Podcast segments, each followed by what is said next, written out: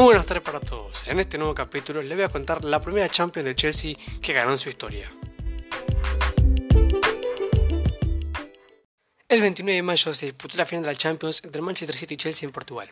La final se la llevaron los Blues ganando 1 0 con gol de Kai Havertz y ganaron su segunda Champions luego de 9 años. La primera Champions que ganó el Chelsea fue contra el Bayern Múnich en 2012 con un partido emocionante en el Allianz Arena.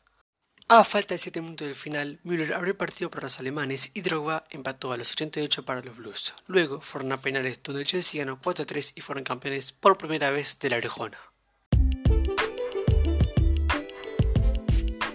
Bueno, hasta acá el podcast de hoy, muchas gracias por escucharlo y nos vemos en el próximo con nuevas historias de fútbol.